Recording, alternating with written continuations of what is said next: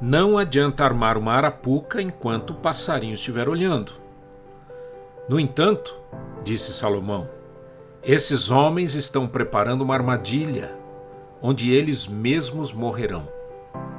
O que acontece com quem fica rico por meio da violência é isto: acaba sendo morto. Salomão deixou essas palavras para o seu filho, de que os homens maus são sempre destruídos. Então por que segui-los? Dia a dia em nosso país há gente morrendo fruto de más escolhas e de decisões maldosas.